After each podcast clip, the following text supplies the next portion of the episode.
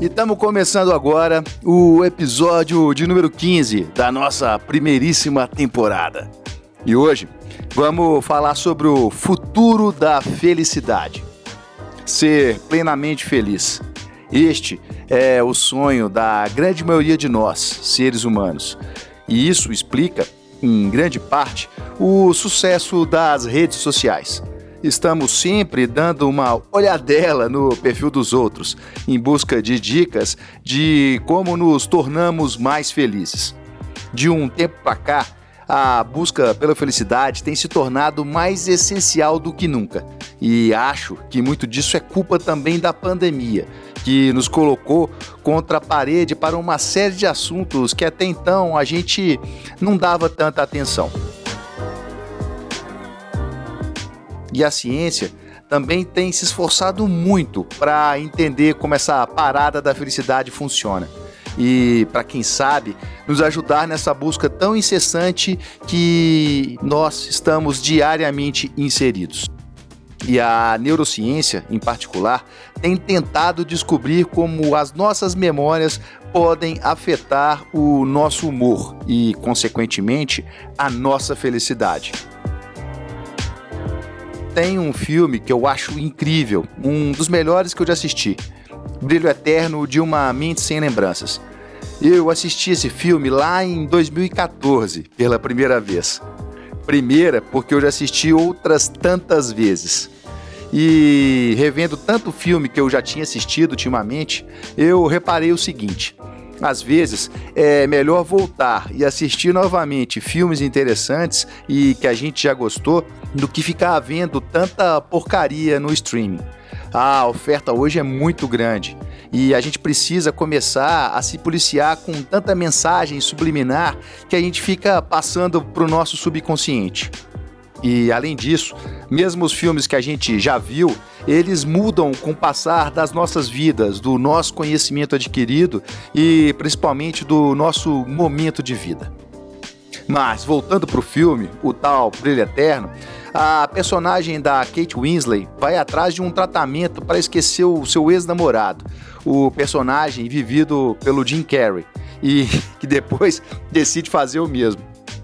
E para isso, ela se submete a um tratamento experimental que apaga todas as lembranças dos momentos que passaram juntos. E o mais doido dessa história é que a ciência tem avançado para tornar esse enredo de filme uma realidade. A neurociência tem tentado compreender como as nossas memórias podem afetar a nossa vida. O que significa que no futuro poderemos deletar fatos traumáticos ou indesejados do passado. As coisas estão caminhando para uma dinâmica onde a tecnologia permitirá aos seres humanos remover, manipular ou implantar novas memórias, o que poderia, teoricamente, nos ajudar em breve a nos livrar de sentimentos ou pensamentos negativos que nos impedem de ser felizes. Eu estava lendo outro dia a revista Wired, onde um neurocientista chamado Steve Ramirez dizia que, abre aspas, maravilhas científicas para obter felicidade futura podem ser alcançadas graças ao poder crescente da tecnologia de imagens cerebrais. Mas e aí? O que, que esse sujeito quis dizer? Que os neurocientistas descobriram, observando o cérebro formar fisicamente as memórias, que elas são feitas a partir de mudanças que acontecem em todos os níveis do nosso cérebro, de genes a células cerebrais individuais e que se comunicam para formar circuitos e sistemas dentro da nossa cabeça. Em outras palavras, quando você experimenta um novo evento, seu cérebro muda fisicamente. E é por isso que no filme, o tal Brilho Eterno de uma Mente Sem Lembranças, o personagem do Jim Carrey precisava relembrar toda a sua história com a sua namorada, para depois apagá-la. Na visão da ciência, a cada vez que acessamos uma lembrança, a gente pode moldá-la novamente. Quando você experimenta um novo evento, seu cérebro muda fisicamente e ele acaba fazendo conexões e que representam a memória positiva ou negativa. Então, Cada vez que a gente se lembra de algo, o nosso cérebro passa pelo processo de reformatar essas conexões específicas. E de acordo com tal Ramires, da reportagem da Wired que eu falei mais cedo, a nossa memória, abre aspas de novo, fica sujeita a modificações. Não grandes mudanças, mas em detalhes que podem fazer toda a diferença. Segundo ele, quando nós temos uma memória, ela muda apenas no processo de lembrá-la. Mas o que esse papo doido tem a ver com a nossa felicidade futura?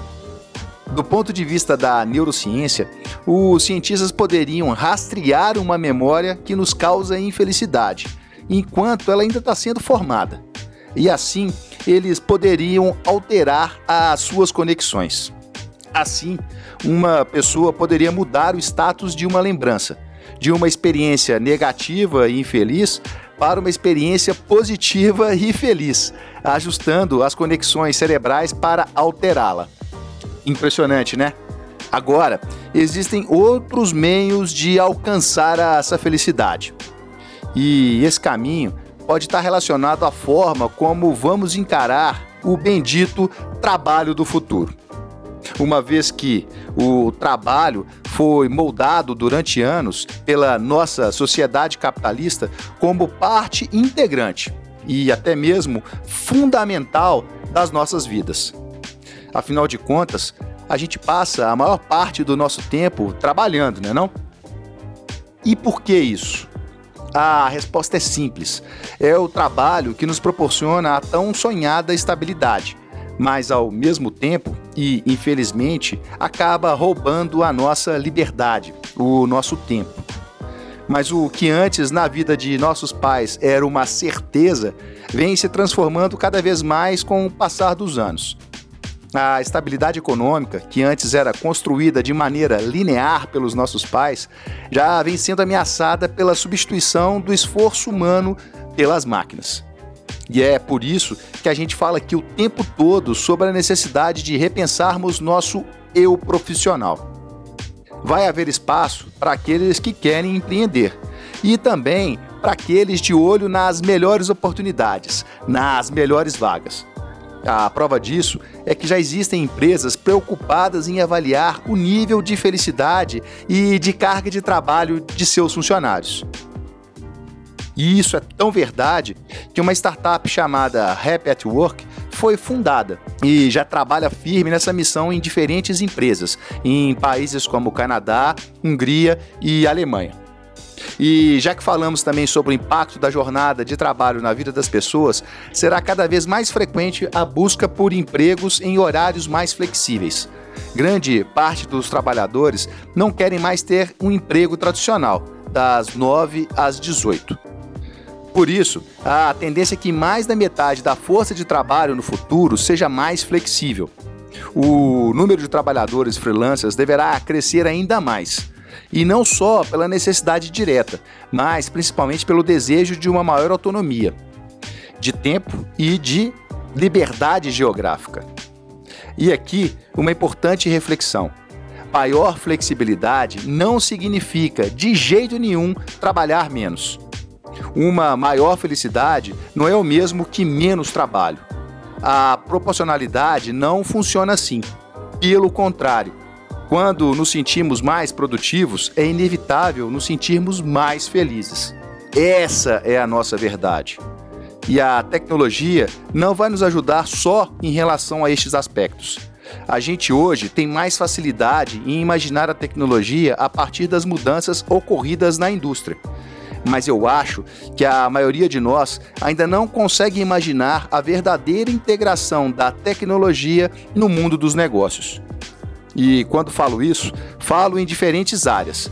A integração da tecnologia ainda está no início daquilo que poderia ser. Duvida?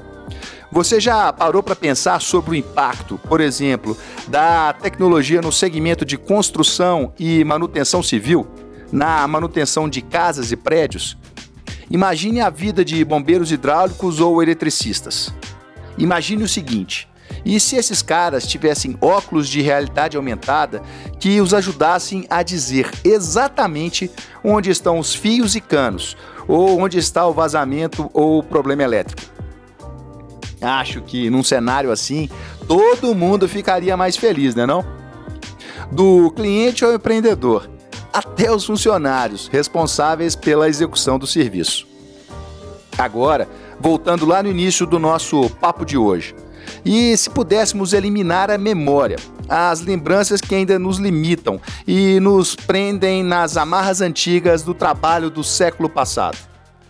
Ah, aí, bicho, aí, aí seria perfeito. Mas, como ainda essa tecnologia não está disponível para a gente, o caminho é reprogramação pela via do conhecimento, por meio de um planejamento que lhe permita ver e evoluir neste novo mundo de uma nova forma. Sacou? Se sim, então mãos à obra. Se não, vixe, aí, aí complicou. Instabilidade e infelicidade vão se aproximar de você. Isto é, se já não fazem parte hoje da sua vida. Sai dessa, corre que é fria. E chegando ao fim deste podcast, um recado. Antes da nossa tradicionalíssima música de encerramento. Na próxima semana, a gente vai dar uma pausa aqui nos podcasts. Vamos tirar uns diazinhos para recarregar as baterias. A gente retorna no dia 19 de janeiro com o episódio de número 16. Beleza?